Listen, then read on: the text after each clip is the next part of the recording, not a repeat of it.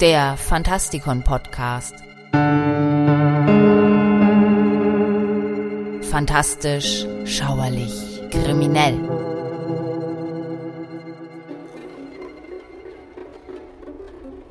Hallo Freunde draußen an den Radiogeräten und willkommen zu einer weiteren Sendung hier im Fantastikon Podcast. Heute mit dem Necronomicon, dem Buch der Toten.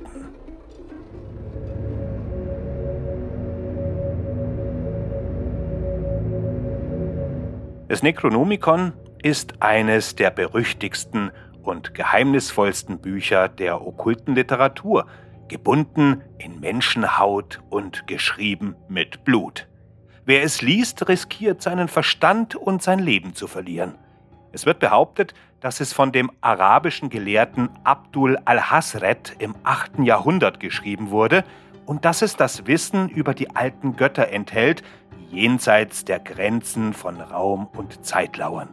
Doch wie viel Wahrheit steckt hinter dieser Legende und welche Quellen hat al-Hasret für sein Werk verwendet?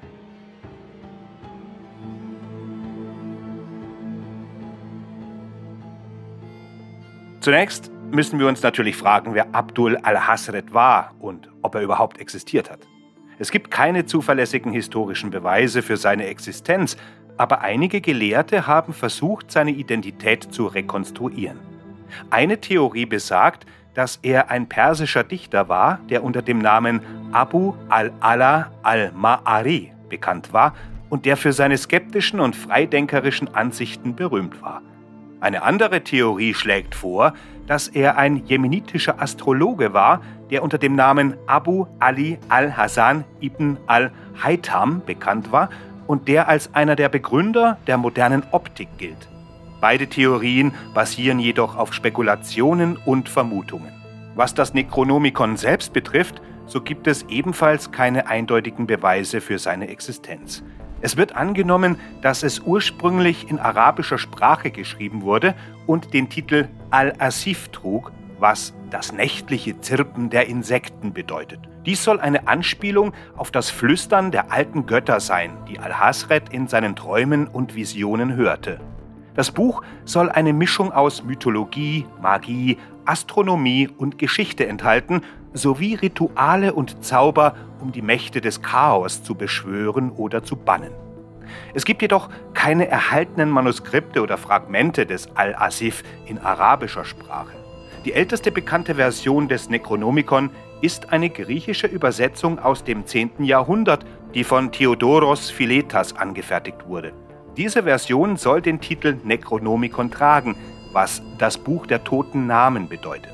Diese Version soll in Byzanz zirkuliert haben, bis sie von den Christen verboten und verbrannt wurde. Einige Exemplare sollen jedoch überlebt haben und in verschiedenen Bibliotheken Europas gelagert sein. Eine weitere bekannte Version des Necronomicon ist eine lateinische Übersetzung aus dem 13. Jahrhundert, die von Olaus Wormius angefertigt wurde. Diese Version soll in Deutschland verbreitet worden sein, wo sie das Interesse von Geheimbünden wie den Templern oder den Rosenkreuzern weckte und auch von berühmten Okkultisten wie John Dee oder Alistair Crawley konsultiert worden sein.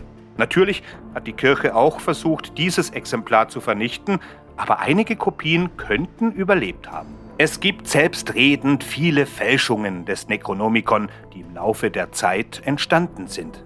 Da wäre zum Beispiel eine englische Übersetzung aus dem 17. Jahrhundert, die von Edward Kelly angefertigt wurde, einem Medium und Betrüger, der behauptete, mit Engeln zu kommunizieren.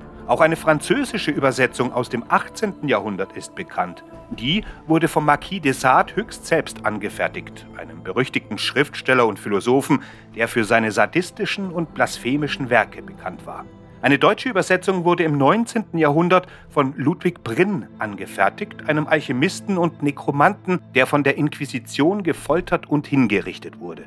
Schließlich gibt es auch eine moderne englische Übersetzung aus dem 20. Jahrhundert, die von Simon angefertigt wurde, einem anonymen Autor, der behauptete, das Buch aus einem gestohlenen Manuskript transkribiert zu haben. All diese Versionen und Fälschungen haben jedoch eines gemeinsam. Sie sind alle von einem einzigen Autor inspiriert, der das Necronomicon erfunden hat. Howard Phillips Lovecraft. Für alle, die ihn nicht kennen, gibt es im Fantastikon bereits eine Sendung über H.P. Lovecraft und dem Cthulhu-Mythos. Lovecraft war ein amerikanischer Schriftsteller, der im frühen 20. Jahrhundert lebte und der für seine Geschichten über kosmischen Horror und übernatürlichen Schrecken bekannt war und heute einen wahren Höhenflug erlebt. Er schuf eine fiktive Mythologie, die als Cthulhu-Mythos bekannt ist, in der er das Necronomicon als eines der wichtigsten Bücher der okkulten Literatur darstellte. Er erwähnte es zum ersten Mal in seiner Kurzgeschichte Der Hund im Jahre 1922 und verwendete es später in vielen anderen Geschichten wie Das Grauen von Dunwich, Der Ruf des Cthulhu oder Berge des Wahnsinns. Er gab dem Buch einen fiktiven Ursprung, einen fiktiven Inhalt und einen fiktiven Einfluss auf Geschichte und Kultur. Lovecrafts Necronomicon, fiktiv oder nicht, war jedoch so überzeugend und faszinierend, dass viele Leser und Autoren es für real hielten oder es zumindest als solches behandeln wollten. Viele Okkultisten und Magier versuchten, das Buch zu finden oder zu rekonstruieren, um seine Geheimnisse zu enthüllen oder zu nutzen. Schriftsteller und Künstler liehen sich die Idee des Buches aus oder erweiterten sie, um es in ihre eigenen Geschichten und Werke einzubauen. Und so wurde das verbotene Buch zu einem Teil der modernen Popkultur vielleicht zu dem Symbol für das Unbekannte und das Verbotene. Das Necronomicon ist also ein Buch, das sowohl Wahrheit als auch Mythos enthält. Es ist ein Buch, das sowohl Quellen als auch Legenden hat. Es ist ein Buch, das sowohl Geschichte als auch Fiktion ist. Es ist ein Buch, das sowohl Angst als auch Faszination auslöst. Es ist ein Buch, das sowohl existiert als auch nicht existiert.